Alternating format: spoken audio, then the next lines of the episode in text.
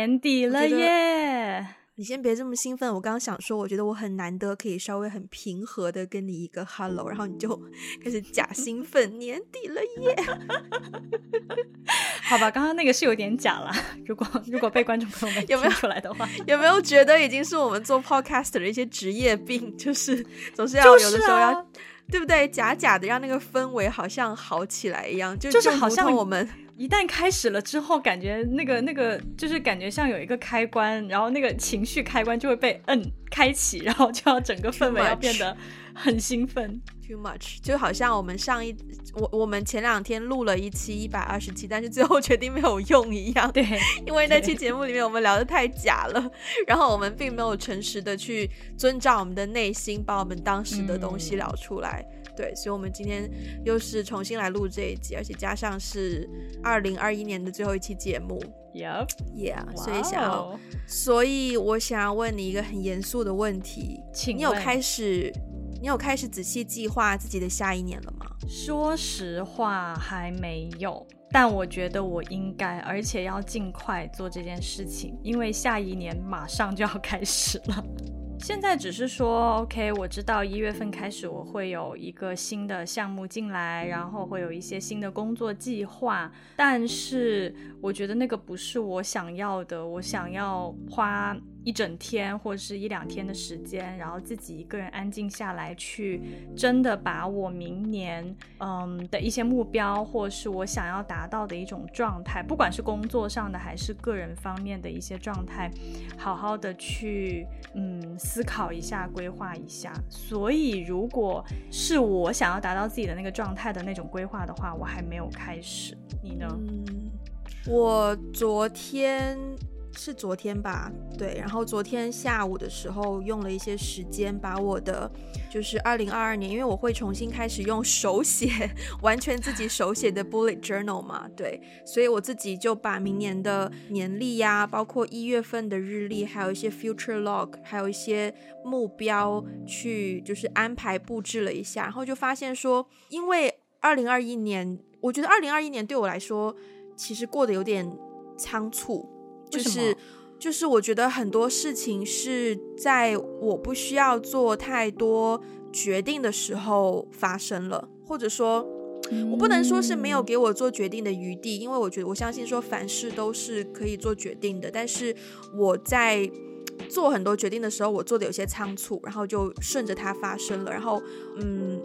对，所以我没有，我没有很宏观的去统整我的二零二一年的规划。I mean，在二零二一年开始或者进行中的时候，所以当我终于有一些时间可以去，嗯，仔细构思明年该怎么样进行的时候，其实我有一点慌。嗯，我我慌是慌在于，呃，表面上来说可能就是生疏于这个 bullet journal 的系统，我已经不再那么熟悉了。因为再加上现在做有一份全职工作之后，跟以前 freelancer 你对未来的计划的安排方向是不一样的。因为以前就是事业就是事业，就是事业其实可以比较 equally 等于工作啦。嗯，但是现在真的有了一个名副其实的 day job 之后，事业我就开始觉得它界限变得有些模糊。嗯，明白。对，然后，所以我的在我设定目标，我去设定目标的时候，我觉得蛮难的耶。就是，首先我板块变得比较模糊，就是怎么样去区分呢？我的目标是要设定在经济方面呢，还是自我成长？那自我成长的话，拍电影算自我成长，还算事业呢？那事业的话，我现在全职工作也是事业吗？就是彼此之间好像有很多的很多交界处变比较模糊，所以。嗯，然后与此同时，我又会去重新想二零二一年。虽然我们之前已经做了一期，跟吕导一起做了一期回顾，可是我觉得那一期回顾，就是我们在回做节目之前，并没有太过于就是这种走心的内心层面的去回顾自己的成长，对。所以在规划明年的时候，包括我甚至拿了我二零二零一八、二零一九年的，还有二零二对二零二年没有 bullet journal，就是之前的日程本，去看我以前是怎么去架构我的 system，怎么去规划。对，因为我以前因为那段时间就是自由，其实其实算是半个低潮期吧。就那时候工作没有很稳定的时候，我是真的会在想说，完蛋了，那我的未来要怎么样？所以我有尝试去听一些所谓。life coaching 这样子的建议，去帮助我怎么样去规划我的人生。结果我现在反而丧失了那个能力，然后我又去想要重新找到那个能能力去规划明年的时候，就发现发现其实我最近很多对自己的一些怀疑是来自于，是我觉得是对自己的一些价值、自我价值的一些怀疑，然后这个怀疑其实是嗯一种近乎一事无成的感觉。就虽然虽然过去这一年好像发生了很多事，但是。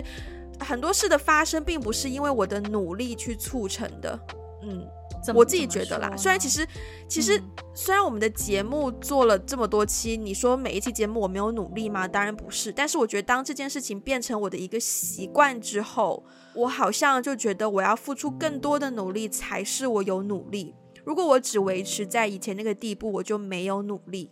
嗯，明白。我最近跟你有一模一样的感受，但是当然，我觉得我我这边的 quote and quote 刺激，就是我被 trigger 出来的那种，觉得有一瞬间会怀疑说我是不是一事无成的那种感觉，可能那个 trigger 跟你的 trigger 不一样。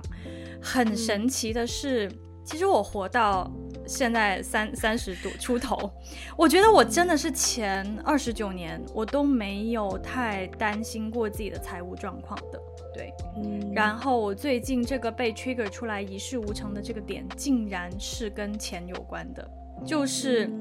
我发现过了三十岁之后啊，就是我周围的朋友开始纷纷买房，买房也不完全是说就是。就就我觉得可能刚好到一个时间节点，我身边有不少人在这个时间节点就结婚嘛，成家。嗯，那有的人就有了孩子，所以呢，在换一个人生就是人生状态的时候，很自然而然需要一个房子。然后我就发现我周围很多人开始有买房的这个计划，然后大家有的时候吃饭就会聊起买房的一些事情，然后我就会发现说，我才突然一下子惊觉，原来买房 这么贵。我知道买房很贵，但是我会。惊讶于他们竟然真的靠自己的努力，有一些我认识有一些朋友是完全没有父母的支持的，就完全真的是靠自己省吃俭用，靠自己的努力，然后呃工作下来的积蓄，就是每个月花很少很少很少的钱，然后存了一个首付，然后去买了房子，然后现在有一个月供什么的。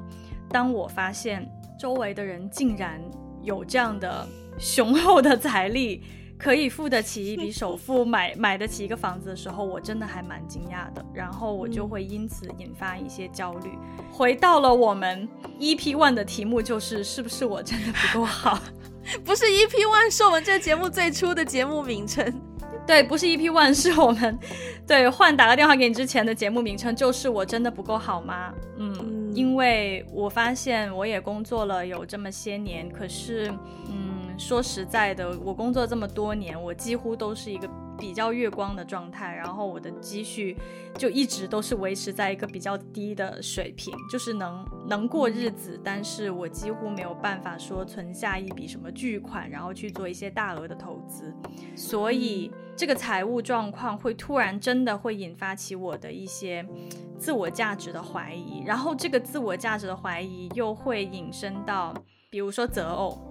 方面的一些自我价值怀疑，因为有的时候我父母就会说，就是说啊，你现在这个这个这个状况啊，你要是认识一个男男孩子，那人家就会也会觉得你很不稳定啊，对不对？什么什么，就是虽然我很多时候不太会听父母的话，但是我不得不承认他们的话会影响我的，对，就是大部分观点其实我并不是认同，但是。但是他们的话会在我比较 vulnerable 的时候会击中我，戳中，对，对，然后就会反过来想说，好像还真的是这样的。就是我现在给给人感觉，就是或者是说有的时候我会觉得我是不是到了这个年纪，可是我依然一事无成。然后如果我真的生了病，或者是我真的有一些什么遇到什么风险和危机的话，我现在的财务状况是不允许我去嗯承担这样的一个对风险的。所以想到这里的时候，我就会觉得会有一点点，一方面是焦虑，另外一方面有一点小懊悔吧，就会觉得啊，如果我现在知道我我的状况是这样的，那我几年前我在做职业发展规划的时候，我是不是会做一个不一样的选择？多少会有一点觉得自己是不是有哪一步走错了，嗯的这种自我怀疑上吧。对，然后。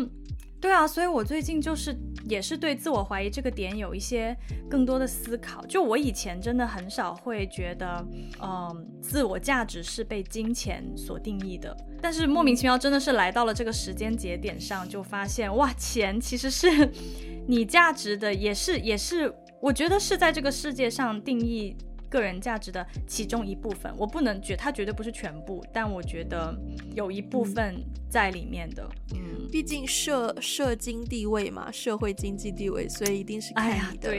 经济实力如何。哎、我也我也吃过，不算吃瘪啦，就是我之前也是租 房的时候，就是我两年前刚。对，将近两年前，一年半之前回到香港的时候，租房的时候去看了一个房子，然后我那时候还是自由职业嘛，然后虽然说就是可能我会跟他们讲说我现在的工作伙伴是某间大公司，但是房东最后还是不愿意我租，因为因为我好像没有一个固定收入来。源，然后我就想说，天哪，我第一次遇到诶，因为之前好了，我之前租房要么就是朋友介绍，要么就是呃可能期间有一个短的工作，然后用那个工作的合约有去。拿帮我拿下我的我的我的租约，可是但是真的是 overall，我我到了香港之后，我感受到很多现实层面的，就是虽然理想主义层面我知道我有很多的价值，可是在现实层面你没有一定的数目，你就真的在别人眼中就是会，但是你有在怀疑你的就是职业走向吗？好问题诶，其实我今天我今天见了一个朋友，然后我有跟他倾诉关于我最近在对于自我价值怀疑这件事情，然后以及我对于比如说周围的朋友在买房这件事情，嗯，然后引发的我对财务上的焦虑。但是今天他跟我就是他其实有一点点对我做了一番 therapy。对，然后他他最近看了一本就是经济学的经济学和社会学家写的一本书，然后他就讲了一大堆经济学的理论啦。就 anyway，我我也记不住了，反正大概就是 他用那本书里面的理论安慰到了我，安慰到我的那个点，大概就是说，嗯。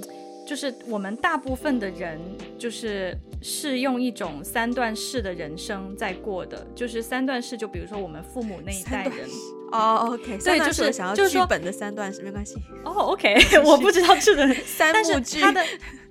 哦，但他的那个理论就是说。因为上一个年代的人，大部分呢就是平均寿命是六十的到七十岁，所以基本上工作到五十岁，五十多岁以后，就你你就丧失了劳动力价值，所以前面你需要有很多固定资产的一些积累和积蓄，能够让你在退休之后过一个体面的生活。所以很多人就是我们的上一代人，很多人一辈子都在做同样的行业、同样的工作，怎么怎么样，叭叭叭。但是我们这一代人，他的整个社会啊、经济形势发生很大变化，最大的变化就是我们可以活到一百岁，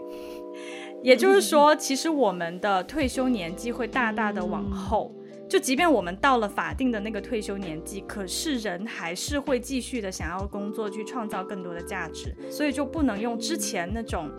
有一点点像守财奴的一种方式去过生活，对，然后所以就是说，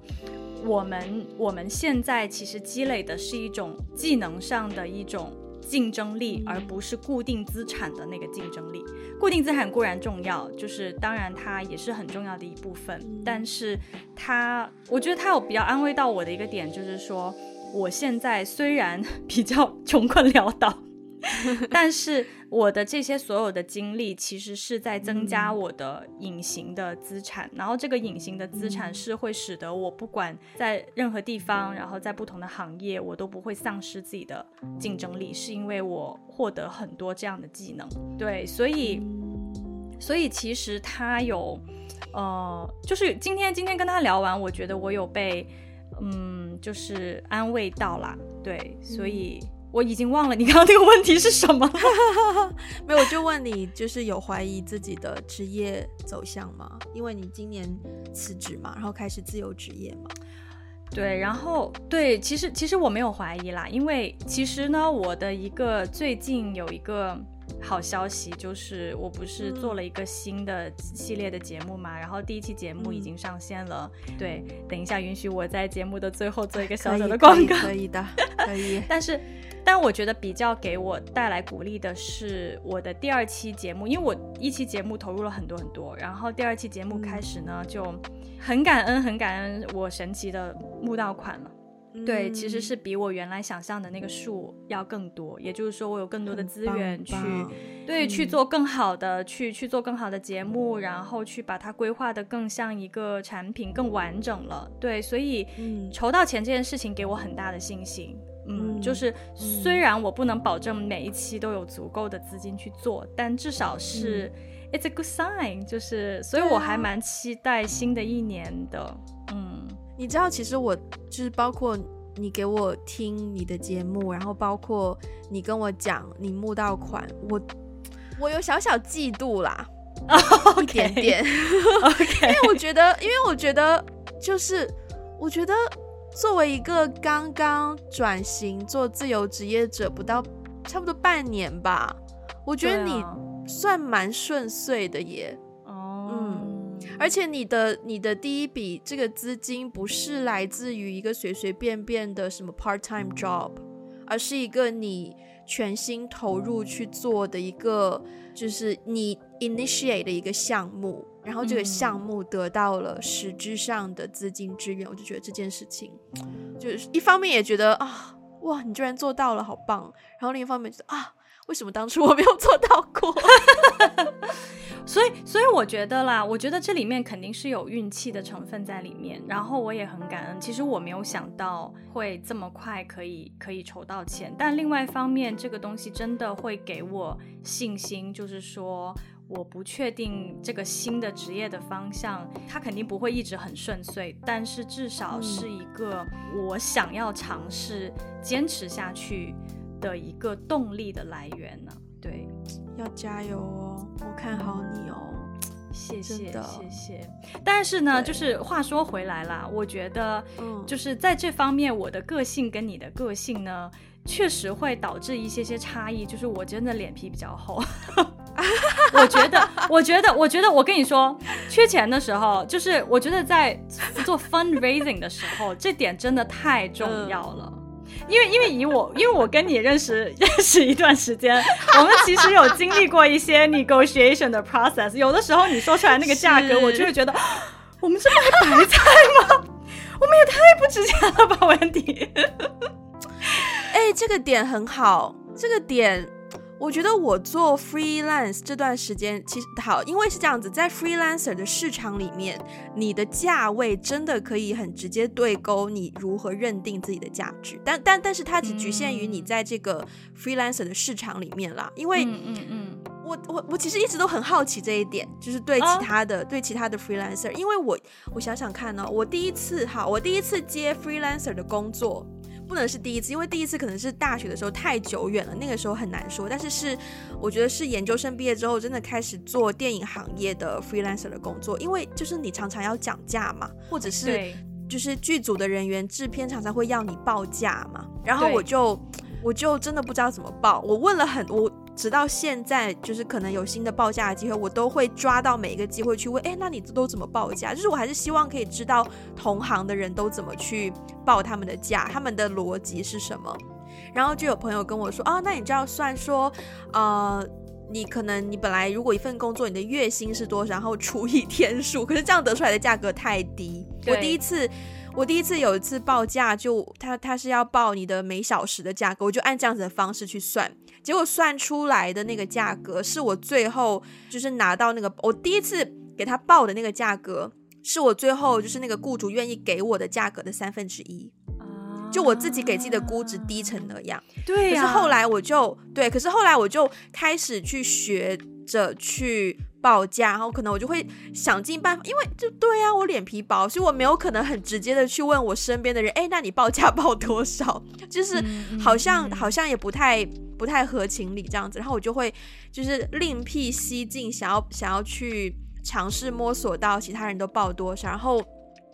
我发现就是每经历过一份工作，你可能在那个工作当中，你发现说，哦，其实我的能力比我身边人的能力是。更好的，但是我身边那个人他的价格其实比我可能高，然后我就会发现说，OK，下一次的话我就会更有底气去提高提高我的报价。然后我觉得在那个环境当中，其实一次又一次换新的剧组，然后换新的。雇主对我的自我价，我对自己的认知是有在提升的，也就是自我价值的那个那个对评估。嗯，我觉得我们两个真的很适合聊这个话题，因为我们两个 somehow，因为你你你做 freelancer 做了那么那么些年，然后我现在也在做 freelancer，我觉得 freelancer 真的每一天都会面对这个问题。对，因为因为我觉得在日常一份朝九晚五的工作当中，你不会每天都有这个灵魂拷问，因为不会每天都有人问你你多少钱。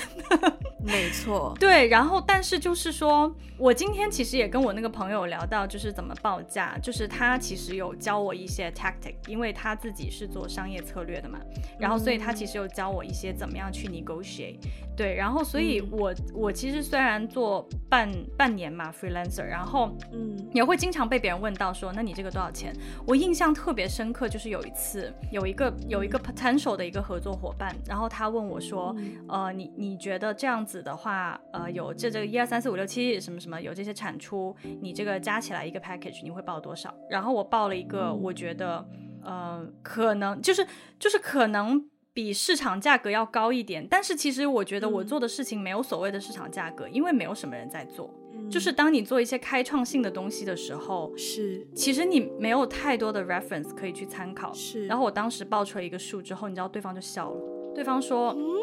你知道，你知道现在在这个行业里面，就是比如说通常在这个行业里面的工作人员的薪资是多少？我基本上报出来的那个是那个薪资的三到四倍吧。然后。”我当时就很就是很有底气的跟他说了一句话，我不知道哪里来胆量，我当时就说，那是因为这个行业里面普遍都 underpay，我觉得我值这个价，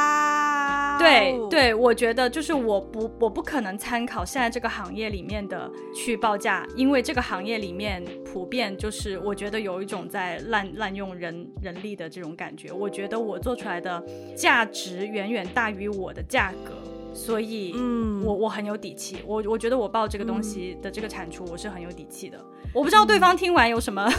有什么感受，他可能觉得我很异想天开，但是事实证明，我觉得事实证明我我是我是对的，因为因为现在筹到的款确实比我想象的要多，然后而且我觉得是完全可以 cover 一些，呃，就是一些后面后续的一些外包的工作，然后让所有参与到这个项目里面的人都可以拥有一份，就拥有一个比较。嗯，有价值的、合理的收入，嗯、对我真的我最不喜欢，就是因为我我觉得对于自我价值这个问题，我过去两年都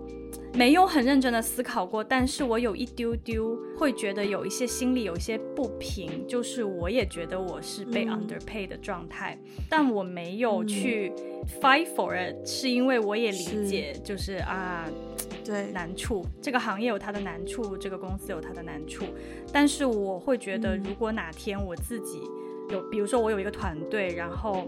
有一些有一些人就是来在这个项目里面工作，我最不想要发生的就是有人在我的团队里面觉得他被 underpay，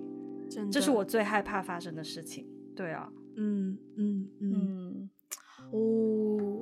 因为我遇到过一些，嗯、有的时候我真的会遇到。我曾经遇到过一个人，我那时候就是 apply 申请一个剧组的工作，嗯、然后呢，我把我的简历传过去，然后都还没有到谈薪资的部分。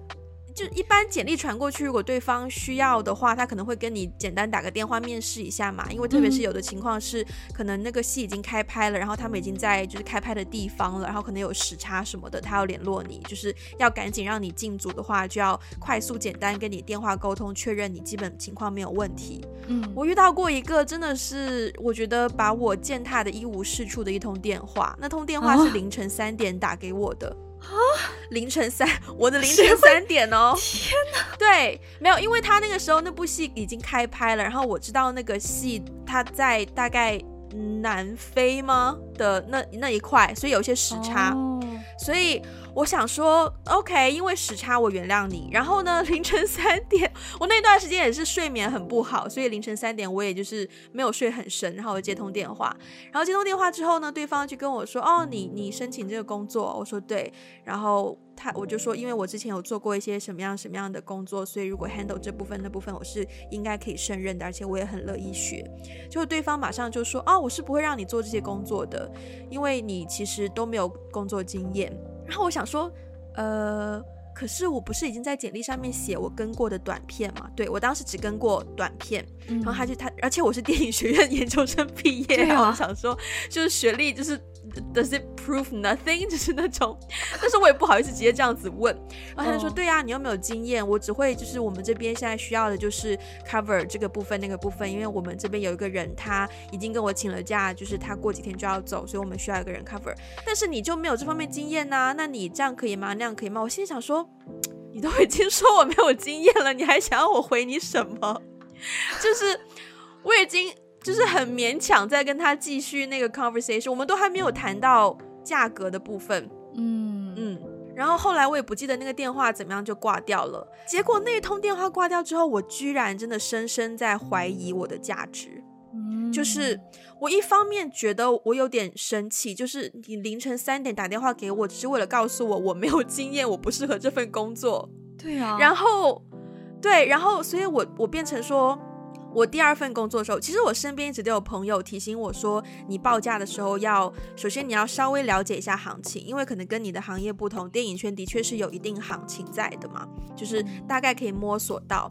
然后呃，而且其实我对我那通凌晨三点的电话，其实我除了那个短片经验，我也有已经有就是。合拍片的经验虽然是 second unit 只是短期的拍摄，但是依然是经验，依然是开了眼界的经验。但对方就不收啊，觉得我没经验呢、啊。然后所以第二次又有一份工作是呃做一个场记。我那时候的经验是我只有做过短片的场记，我没有做过长片的场记。但，但是我觉得我够细心，而且他需要的双语能力我是很有把握的，所以我就。嗯，报了一个，我其实是报了一个我之前的那个嗯合拍片的一模一样的价格给他，然后报完之后，因为我朋友一直提醒我说要对自己有信心嘛，就我朋友也都很鼓励我嘛。可是报完之后，我居然有点后悔，嗯，因为我报完之后可能一一两天我没有得到对方的回复，所以我就怀疑说对方是不是因为我报的价高了，然后就没有回复我。我居然 follow up 了一封邮件，主动降价。啊！我现在想想都觉得我很不可思议。OK，嗯，那后来呢？可是我觉得对方就是我很感谢对方，就是就是说我还是会按照你一开始的那个价格给你。然后他只是抱歉这两天没有回复，他只是太忙 在 handle 别的事情没有回复。但是就是说感谢我的用心，他还是会愿意用之前那个价格去去配这样子。然后我也觉得。我我我一方面觉得我不应该 follow 外一封邮件主动降自己的价，但是另一方面也觉得可能是多多少少因为这一封真的很诚实的邮件，然后让对方看到说我的心意在里面。就是嗯，其实那一份工作对我来说是有一点点小挑战性的，但是我觉得我那时候没有正确意识到价格跟跟我专业能力或者是跟。跟那一份工作对我的意义之间的那个平衡，我没有把握到，因为那份工作对我来说有挑战，不代表我不能胜任。对对对对对，所以我当时没有掌握到这一点，然后我就主动降价。不过真的好在他后来没有没有按照我降价的那个价格去给我。嗯，可是从那之后，嗯，对，从那之后我就会，我学到一个很重要的一点，就是当雇主问我报价的时候，我会。就我就算我知道对方可能不会回答，我还是会问一句：那请问一下你们的预算是多少？就是至少尝试了解一下对方的情况。对方如果愿意说，那就代表可能是 OK 充裕的；对方如果不愿意说，那就代表可能是比较拘谨的。如果预算拘谨的话，我就会知道说，既然在这一刻预算已经拘谨了，那我进去之后是不是会因为剧组预算的问题而面对更多更多的问题？比如说临演不够要抓片场的人，我我当演员。我现在看完《爱很美味》之后，我也突然很能理解你工作当中的一些挑战。战。你知道讲到这个，因为那个那个爱很美味那个是大结局的那一集，我们还没有聊到嘛？我就真的很，我真的特别特别想要男生。它里面不是古装戏那一段，然后就是突然间有地方卡了之后。就是不是是突然间开了之后，有两个女生，第一个女生就马上掀起她的古装裙摆，然后就露出腰间的一排工具，就跑上去。第一个女生的时候，我都还没有意识到发生什么事，是又有第二个女生掀开裙摆，露出她的工具箱的时候，我才我才开始仰天长啸。我真的是那时候已经晚上大概一两点，我快睡，就是睡觉前看她出更新，马上去看，我就笑到那个合不拢，太现实了，真的。那场戏我也看得很有滋味，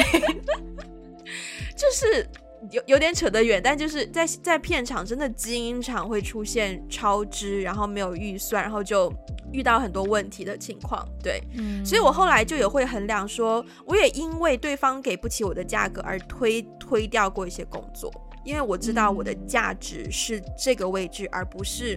就是怎么说，我贩卖的是我的专业价值。而不是我作为一个正常人的，至少我对我自己的定义啦。我贩卖的不是我作为一个正常人去面对压力的价值。嗯，嗯，因为我我遇到过，就是我知道对方的大概的制作情况，然后所以我给他开了一个其实是我正常的价格，因为我是以双语，我是以双语场记的身份去。去工作的嘛，通常。嗯、那如果是单语的话，就是我的母语场记的话，嗯、我觉得你其实用不到我，你可以找到更适合你，就是你价位，然后又。就是足够的专业能力去应对你这部戏的人，你用不到我，因为我的价值是在于我是双语的，就只是一个比方啦。嗯嗯，对。然后我觉得，其实当你谈到钱这部分，我觉得经历了两三年的自由职业，我我现在比较少会因为钱本身去产生自我价值怀疑了。但是，嗯、但是，对，但是就是我觉得是需要，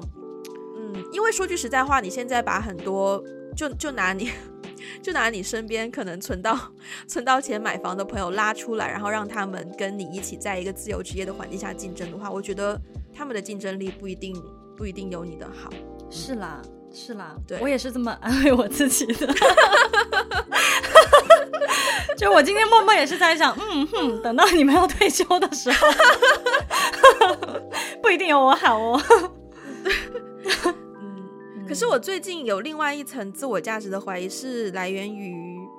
家庭这部分哦。嗯，怎么怎么说？就是最近我我最近最近我跟我爸我妈有一些沟通嘛，有一些聊就在聊一些东西，然后我就我就在想，我在这个家庭的价值是什么？嗯，我觉得如果我再年轻一点的话，我可能不会去这样想，因为我可能还会以我还是孩子去 拒绝承担一些。责任，可是我觉得现在我到了三十多岁，加上就是我妈她快退休嘛，她也会说，她也就是有的时候会开开玩笑说，哎呀，那我以后退休就给张导去去当当当当助理吧什么的。然后想说，我想说当我助理很难的好吗？就是 就我会我会直接跟她说，当我助理要面试的好吗？当林演也要面试的好吗？去去委婉的拒绝她。可是我心中的真正的 OS 就说不要，就是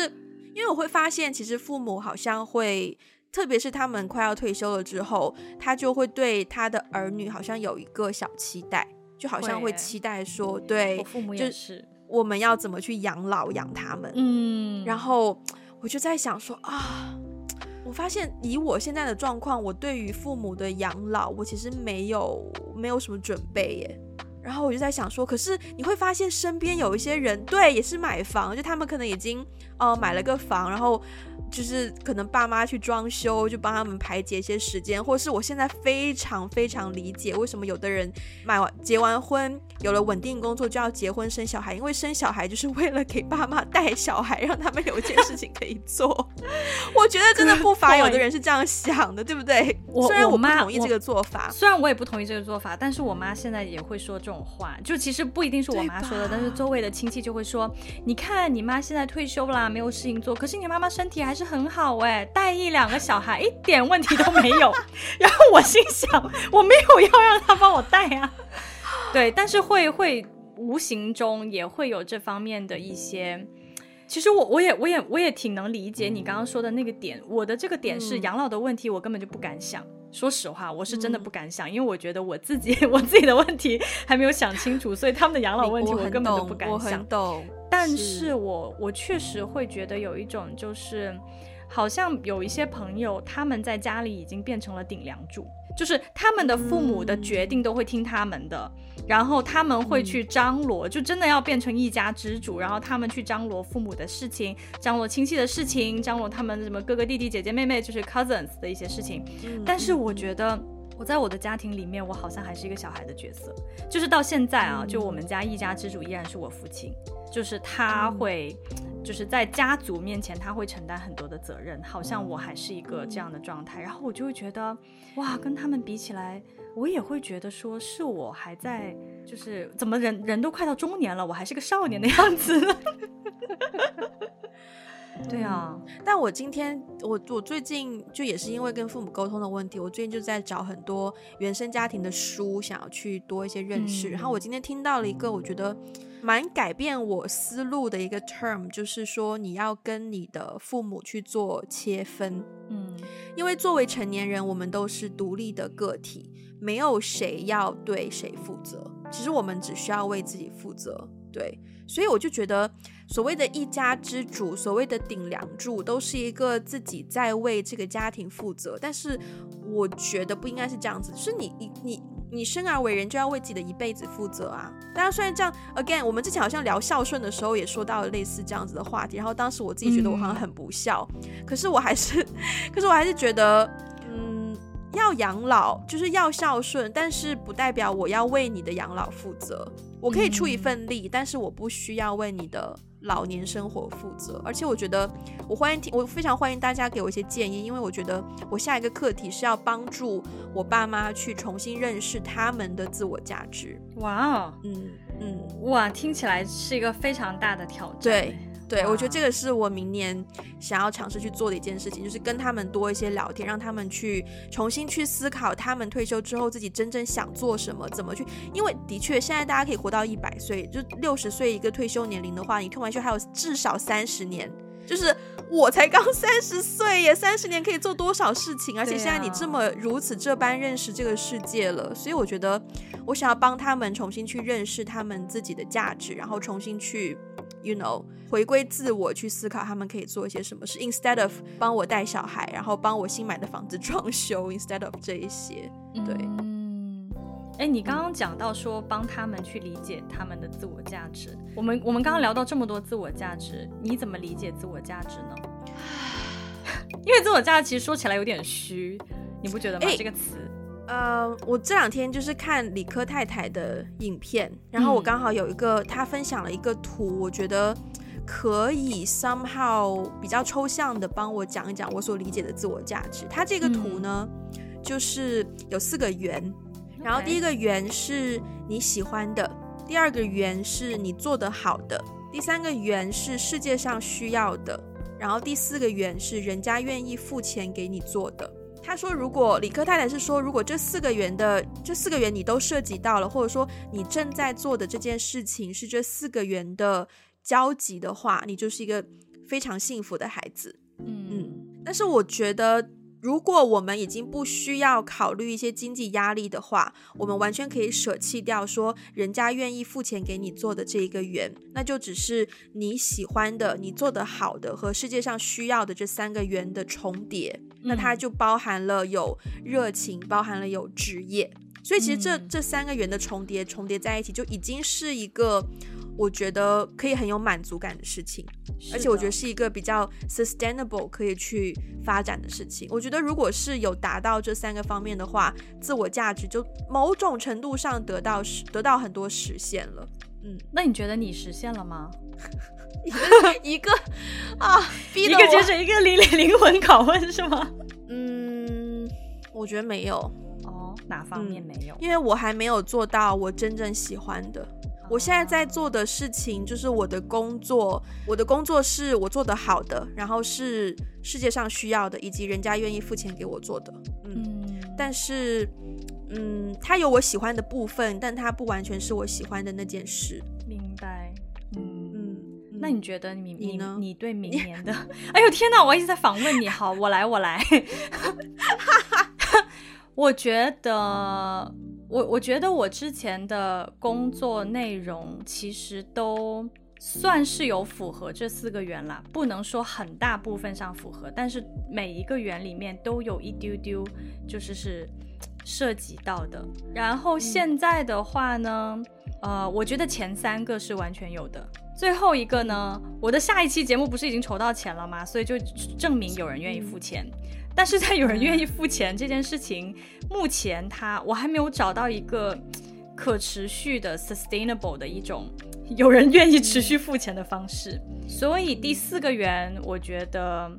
待定吧。前三个我觉得都有都有符合，就是最后一个呃，我我现在前三个就是。我喜欢的，我做的好的，以及这个世界需要的，对对，嗯、所以哇，这么说来，我幸福感还蛮高的。对，我也是看完这个分析之后，觉得哎，其实其实我我我可以开心一点呢，就是不需要那么怀疑自我。啊、其实这样讲的话，还蛮我们我们幸福感真的还蛮高的。对，包括我最近在，就是我发现我最近开始。听书听很多，就因为原生家庭相关的书就有点难买，然后就听的时候就发现说.就听完之后就觉得，因为他会分析很多其他就是各式各样家庭可能会发生的问题，以及他会他会比较理性系统的去，不是一个家庭一个家庭为案例，而是说一些家庭里可能发生的父母对子女做的事情的方法，或是一些 you know 比较就是比较统整的规范类的，就是同整分布之后数完之后就发现，哎，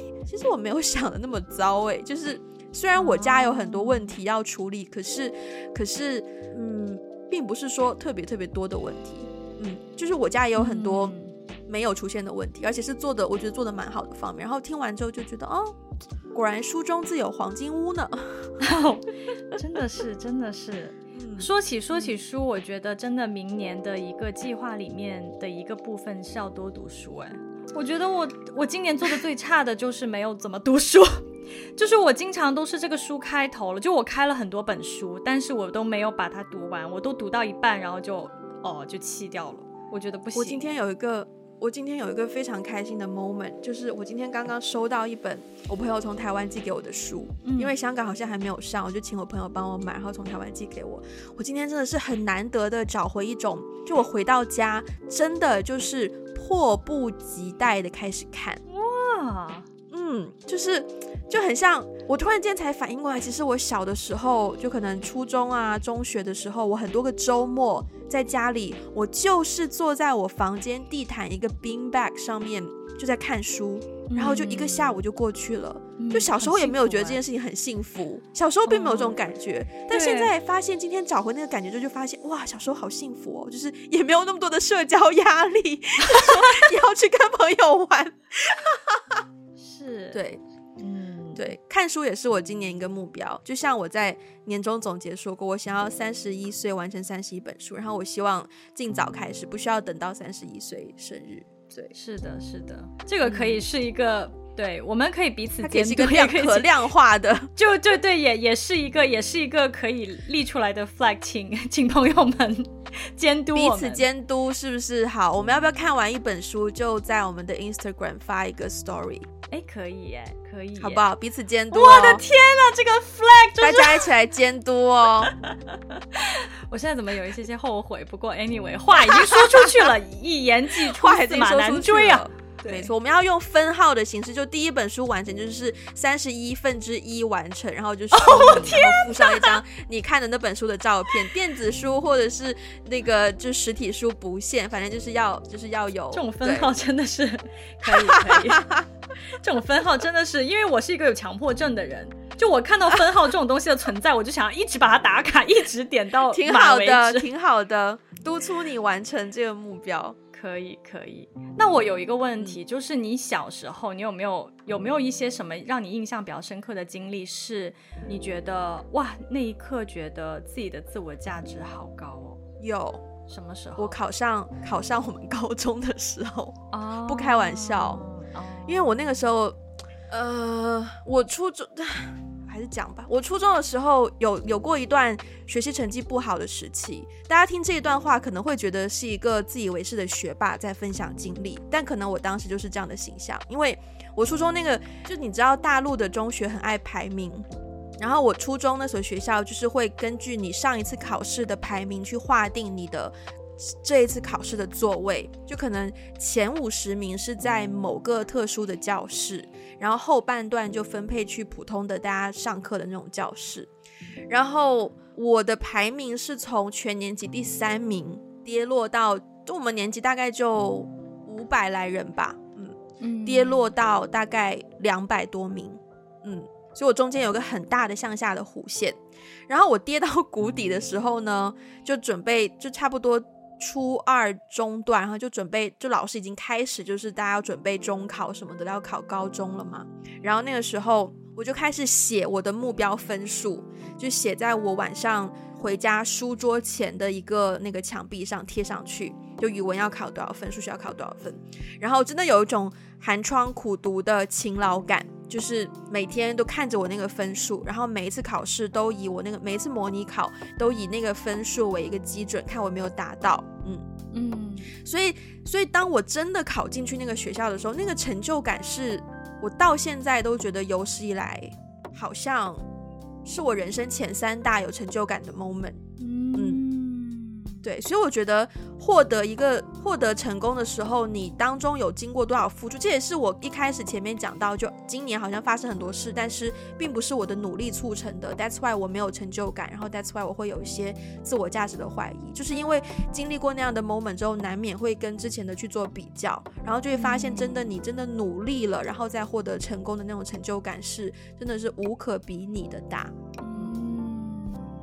你刚刚在讲这个这一段的时候，我发现我的这个自我价值、这个成就感的来源跟你有一点不同诶。怎么说？就是因为我好像一直以来，就尤其是在学习这件事情上，我都没有达到过我想要的那个位置。嗯，就是我我我想要的那个位置，跟我实际上的成就有一些差距，所以我总觉得自己不够好。学习只是一个方面嘛，毕竟是啦。但是就是说，我我好像都没有在过那种对，然后包括工作以后也没有，因为我也没有说，就是那种突然之间升职加薪到一个什么位置，然后让是一个让别人很羡慕啊，然后你的所有东西都都你的你的你的薪资待遇、你的 package 什么什么都上去，我也没有经历过那种，就是好像在成就方面，我总总觉得没有。没有那种人生巅峰。的时刻，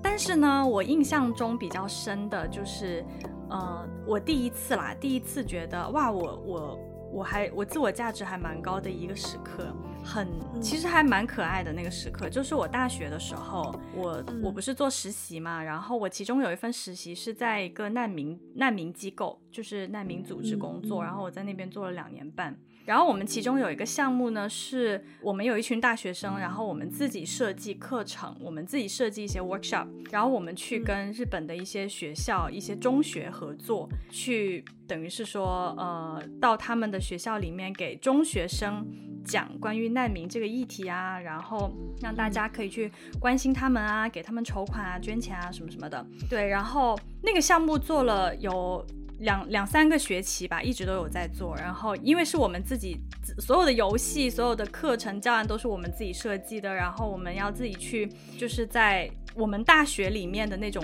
公共课堂上哦，就两百个人的那种公共课堂，嗯、我们要突然闯门进去，然后教室对阶梯教室跟老师说、嗯、不好意思耽误大家十分钟时间，我们要做一个小小的 presentation。对，就是。嗯那个项目真的是从零到一，所有的都是我们几个人，我们一个团队做出来。然后我印象最深刻是有一次我们在一个高中里面做完那个学期最后一场 workshop，然后做完之后呢，嗯、那个老师就说啊，我们的同学们有一些礼物要送给大家。然后我以为是那种实体的礼物，结果这这些日本的一些中学生全部就站起来，好像是初三吧，他们是，然后他们就站起来，然后就开始放那个。呃，灌篮高手的主题曲啊，哇，然后，然后大家就开始就是跟着他唱，然后还设计了动作，就是那首主题曲叫《在世界中心呼唤爱》吧，好像是。对对对对对对对。然后就是你你想想那个音乐，那个音乐一响起，哇，我整个人就震惊了。然后全班同学就站起来，然后音乐开始，然后大家就开始，你知道就有有一些手手部的那种像手语的一些动作啊，然后大家边唱边做动作，哇！然后我当时就。我其实不记得我当时有没有哭，但是那个应该是我，我第一次真真正正的觉得，哇，我做的事情好有价值哦，我这个人好有价值哦，真的真的，那那次我印象真的好深刻，对对，嗯。嗯，哇，很有画面感呢，对呀对呀，其实我有点后悔，为什么当时没有人录下来。如果当措手不及，没有想到会发生这样的事情。对啊，如果我们当时知道有这个场景会发生，我们赶紧第一时间掏出手机把它录下来。但是那个那个那个画面真的给我印象非常非常深刻，然后就有一瞬间体会到了那种啊，其实为人师表，就就作为一个教育者的一个很大的一个成就感呢。其实我今天还有一个 moment，我觉得好像让我对自我价值的怀疑降低了一点，就是当你开始跟我说，虽然我们是录节目，但是我听得出你开始跟我讲，就是身边朋友买房付首期，然后好像经济上开始有所承担的时候，你的那种感觉是一个真真正就是真正在倾诉的感觉。然后我、啊、我当我得到那种被倾诉的时候，我就觉得我我我对自己的怀疑就少了一些。哦，嗯，我觉得我不知道你会不会有这样的感觉，因为我我常常是觉得，当我被选择被倾诉的时候，我就会觉得我是有用的。有啊有啊有啊，我觉得这个是很。嗯其实我一直觉得自我价值里面，当然啦，就是 again 除了钱 以外，我觉得自我自我价值除了刚才我们讲到钱呐、啊，我们的一些在世上的成就以外，我觉得关系是一个很重要的体现价值的，嗯嗯，一个。存在的，对对，因为关系就是说明有人喜欢你啊，有人信任你啊，然后有人愿意想要跟你建立这种比较亲近的朋友的关系的时候，就真的会觉得哇，我我好重要哦。嗯嗯，所以在这里，其实我想要，嗯，就是关系嘛，有很多种不同的关系，我想要借这个机会特别感谢一下。就是无论你是什么时候开始听我们节目的听众，因为我觉得，oh. 因为我们之前其实很想一直在想说，二零二一年最后一期节目应该要应该要怎么做，就是是不是要做一个所谓的感谢季？因为好像做 podcast 一路以来有很多人，包括特别是在做我们的日历这段时间，有我们设计师小熊的帮忙，然后包括我们之前做那个我们换我们的铃声的时候，有有这个靖宇的帮忙，嗯。对，然后包括这一次日历的印刷，然后也有不同的朋友帮我们引荐等等等等很多的名字。但是我一直以来最想要感谢的就是，呃，主动选择来听我们节目的听众，因为，嗯，第一，你主动选择听，我觉得是一种缘分。但是你如果留下来听到了第二集、第三集、第四集，我就觉得是一种自私一点说，是满足了一种我们的。被需要的感觉，就是我们我们的节目好像在某个地方是有价值的。既然我们的节目有价值，是不是代表我们也有价值？所以，所以，嗯。我觉得这个时候提这件事情就很恰当，就是感谢所有一一直一路以来有支持我们，无论你是收听我们的节目，还是去我们的 social media 关注我们，还是可能真的购买了我们这一次的日历，或者是有把我们的节目分享过给你身边的人，无论你是用任何一种方式做出对我们的支持，我们都非常非常的感动，然后也希望，嗯嗯。基于这种感动，我我希望说，呃，首先希望大家可以 可以可以体会到我们的我们的感激之情。另外，也是如果大家嗯对我们节目的发展有任何的建议或是心情，真的欢迎大家分享给我们，我们会就是一一仔细的听过、看过、思考过。嗯，谢谢大家。就是我我其实你刚刚在说的时候，我我有的时候会想到，嗯。我我觉得我自己啊，至少从我我的个人的角度，就是能让我坚持 下来，一直我们的节目一直做到现在，真的是因为收到听众来信之后，嗯，就是可能可能你不惊讶，但是我第一次有这种体会，对我来说是很嗯很奇妙也很珍贵的。就是我们在可能从刚开始不到几个月，我们就有收到一些听众的来信，然后一直到今天，偶尔我们也会收到一些听众来信，就是每一次看到有听众。不管是他只是留了一两句话给我们的支持、鼓励啊，说喜欢你们啊之类的，或者是留了就是比较多的内容，然后跟我们倾诉他现在你现在生活当中的一些难处也好，或者是说对，或者是说真的有，我觉得有的时候有一些听的看到有一些听众，他们真的是分享很生活当中很私密的一些想法给我们的时候，我是非常我是非常感动的，就是有一种。哇，我们就是何德何能被这样子的信任？我们好像很有用。对，就是就是哇，就是被这样子的信任呢，就是被陌生人这样子的信任，我真的是觉得很，就是那种自我价值感就会一下子让我觉得哦，我、嗯、看来我们我们真的很重要，我们说的话真的有人会听，而且我们说的话可能会影响一些人的人生决定。对，所以就是。真的很，我也也也是很谢谢每一位，不管你的留言短还是长，还是多还是少，还是什么样的，任何的反馈，任何的 feedback，然后尤其是真的掏心掏肺，呃，给我们分享，跟我们分享你生活的，还有一些内心世界的这些听众，真的特别的谢谢每一个你们。分享是分享是。分享是一件很简单，但是又可以很难的事情。可是分享的结果、分享的价值、分享带给人的嗯感受是无限的，所以嗯。嗯希望在新的一年，我跟你，我跟 Ivy 都可以继续分享我们的想法、我们的生活。也希望大家都可以继续在你们的生活当中，不一定要对我们啦，但是在你们的生活当中，也可以更加积极的去分享，把你的想法分享给你身边的人。那当然，如果你喜欢我们的节目，也可以分享给你身边的人。也欢迎去 Social Media 关注我们，在微博、Instagram、Facebook。然后，如果需要我们中文的逐字稿的话，Transcript 可以去 Patreon 还有爱发电。嗯。就这些吧，哎，祝大家，哎，我我有一个广告时间，哦，对，你的广告，请说，交给你。对，就是，